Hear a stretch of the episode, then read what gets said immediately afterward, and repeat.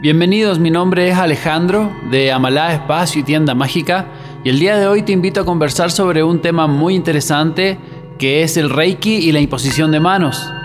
Les voy a conversar un poquito de mi experiencia, de lo que me ha tocado ver en la vida con respecto a este tema. Primero comentarles que la imposición de manos es una técnica o una práctica muy antigua y muy ancestral que vienen practicando los pueblos nativos a través de lo que llamamos, por ejemplo, el sobar, los masajes, la frotación y distintas técnicas de imposición de mano tanto para la curación, para la sanación y para otros propósitos también. Sin embargo, también podemos ver en la cultura cristiana o en la cultura judía cómo en el Antiguo y en el Nuevo Testamento también se hace la práctica de la imposición de mano con muchos fines. También podemos ver que Jesús sanaba con la imposición de manos y en lo personal me tocó ver desde chiquito cómo mi mamá, por ejemplo, curaba el mal de ojo de los niños y hacía rezos, hacía un ritual de sanación para eliminar el mal de ojo y también quitaba el empacho y hacía distintos tipos de sanaciones a través de, de sus manos también, que tenía las manos con un calor muy especial para hacer la sanación. Cuando conocí un par de comunidades, tanto en la selva como comunidades andinas, tenían en común hacer limpias energéticas y hacer sobaciones con diferentes elementos, con aceites, con plantas, con semillas. Y a través de este ritual de pasar las manos con diferentes elementos naturales por el cuerpo, van quitando las malas energías, los dolores, los malestares y las impurezas que el cuerpo también va cargando. Entonces a través de esta técnica de imposición de manos, por lo menos en las culturas andinas y también nativas del Amazonas, que me ha tocado conocer en la vida, se practica la imposición de manos para atraer sanación, para atraer salud, para renovar las energías, para limpiar y para curar. Alrededor del año 2011 tuve la bendición de poder aprender Reiki. Sin antes yo conocer nada sobre esta técnica y sobre su energía, un amigo me invitó a un curso de Reiki que daba un maestro argentino llamado Lichi, donde comencé mi camino con la sanación energética, con la conexión con la energía universal y con todo este mundo de, del autoconocimiento. Después de algunos años terminé siendo maestro de Reiki y terminé mi proceso ahí con Cecilia Zubik, una amiga súper querida de Valparaíso, de Viña del Mar. A grandes rasgos, como me tocó a mí recibir esta técnica del Reiki, para mí es una técnica que proviene del Japón, que obviamente es mucho más antigua y más ancestral tanto en el oriente como en las culturas también del occidente. Sin embargo, nos llega a través de Mikao Usui, que es un monje eh, cristiano proveniente del Japón,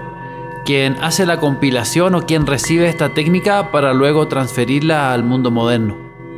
La palabra Reiki en japonés significa energía universal, por tanto cuando uno se vuelve practicante de Reiki, tiene la capacidad de poder canalizar esta energía universal, esta energía que está presente en todas las cosas, en todo lo que existe,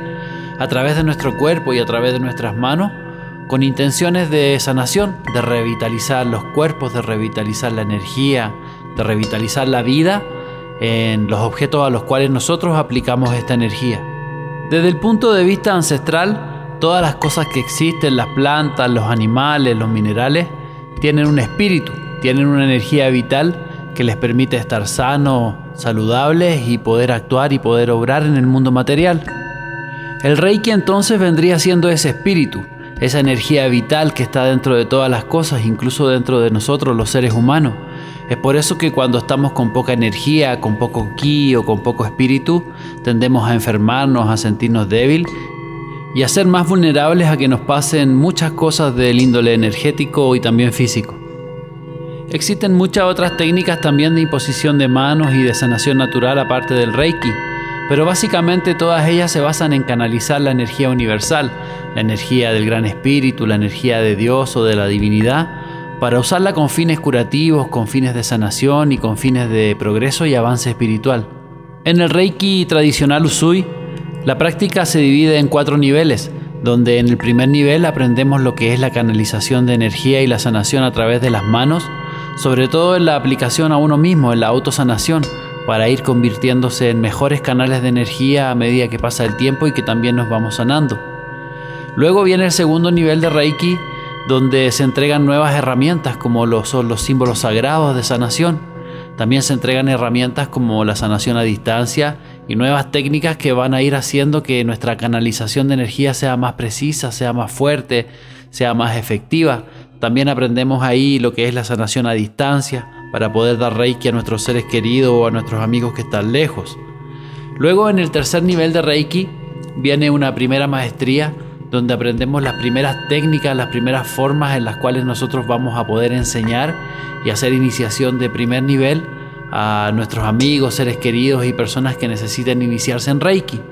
Y finalmente viene la última maestría, el cuarto nivel, donde nosotros aprendemos toda la ritualística de la iniciación, donde aprendemos una serie de prácticas de maestro y otras técnicas que van a hacer que podamos completar este ciclo de aprendizaje. Ya con el cuarto nivel de Reiki podemos entonces impartir la enseñanza a todos los niveles anteriores. Sin embargo, una de las cosas más importantes que yo aprendí en mi primer nivel de Reiki es que nunca se deja de aprender y que la enseñanza más importante dentro de este camino de sanación nos la da la misma energía Reiki a través de la práctica, a través del saber escucharnos, a través del saber conectar y a través de estar atento, estar atento a los momentos, a lo que estamos haciendo y al ir viendo cómo fluye esta energía a través de nuestro cuerpo y de las personas a las cuales estamos practicando esta ancestral técnica de sanación natural.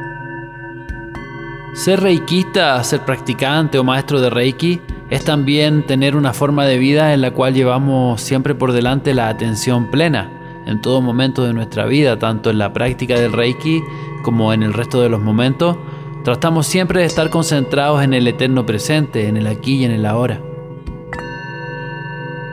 Algo que me gusta mucho del Reiki es que no tiene relación alguna con las religiones, ni con los cultos, ni con nada de ese tipo. Es una práctica completamente libre que puedes realizar de forma personal, tú solo, en tu espacio, y que también puedes compartir con las personas y con tus seres queridos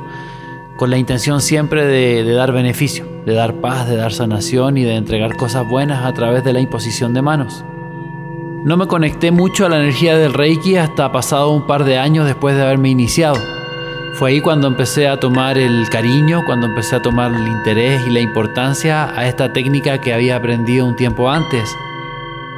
En lo personal utilizo el Reiki de muchas formas, me gusta utilizar el Reiki cuando hago preparaciones medicinales, cuando trabajo con plantas, cuando trabajo con cristales, con cuarzo, tanto energizando, limpiando y armonizando estos objetos mágicos con los que me gusta trabajar. También he utilizado mucho el Reiki en la sanación y en la conexión con mis hijos. Me gusta mucho utilizar el Reiki con ellos cuando quiero que estén en paz, cuando quiero que estén en calma, cuando a veces por ahí tienen algún malestar estomacal o físico Siempre me tomo un tiempo para pasarles un poquito de energía Reiki. También utilizo el Reiki con mis mascotas. Me gusta mucho utilizar el Reiki con mis gatos. Siento que son grandes receptores de energía y que me ayudan mucho también a limpiar la energía de mis manos. Y también utilizo el Reiki dentro de mis sesiones de sanación, de armonización de energía, tanto para alinear chakras, para traer un poquito de calma y de paz, para entregar un poquito de energía universal a quien lo necesite. Los cinco principios esenciales del Reiki se basan en una premisa que es el solo por hoy, que es vivir el presente y ponernos metas diarias para el automejoramiento. Entonces los cinco principios del Reiki son, solo por hoy no te enojes, solo por hoy no te preocupes, solo por hoy sé agradecido. Solo por hoy, trabaja duro y da lo mejor de ti. Y solo por hoy, sé amable con los demás. A mis alumnos de Reiki siempre les recomiendo para hacer más fácil la práctica, escoger uno de estos cinco principios para practicar durante el día y así ir haciendo nuestro mejoramiento espiritual paso a paso. El Reiki es una terapia natural reconocida por la Organización Mundial de la Salud. Acá en Ecuador, donde yo vivo, es también reconocido por el Servicio de Salud después de hacer un curso de 300 horas de certificación de esta técnica. Te recomiendo siempre aprender Reiki como una técnica compañera de tu vida para aprender a manejar tus energías, para aprender a fortalecer tu aura y también tu salud.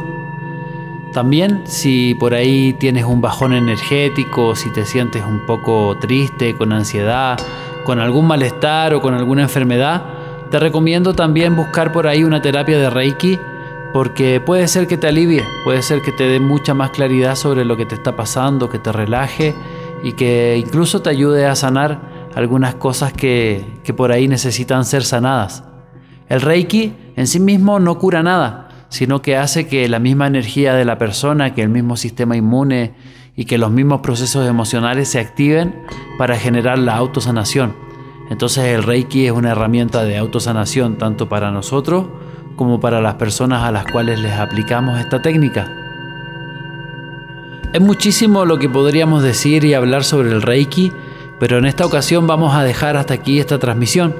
Quizás en una próxima vez podamos hacer alguna entrevista para seguir ahondando más en este tema. Por ahora les agradezco muchísimo el haber escuchado este podcast. También les pido por favor que nos ayuden compartiendo y también nos pueden seguir en nuestras redes sociales como Instagram y Facebook. Estamos como Amalá Tienda Mágica y también pueden visitar nuestro sitio web www.amalacuenca.com. Saludos cósmicos a todos y nos escuchamos en una próxima ocasión.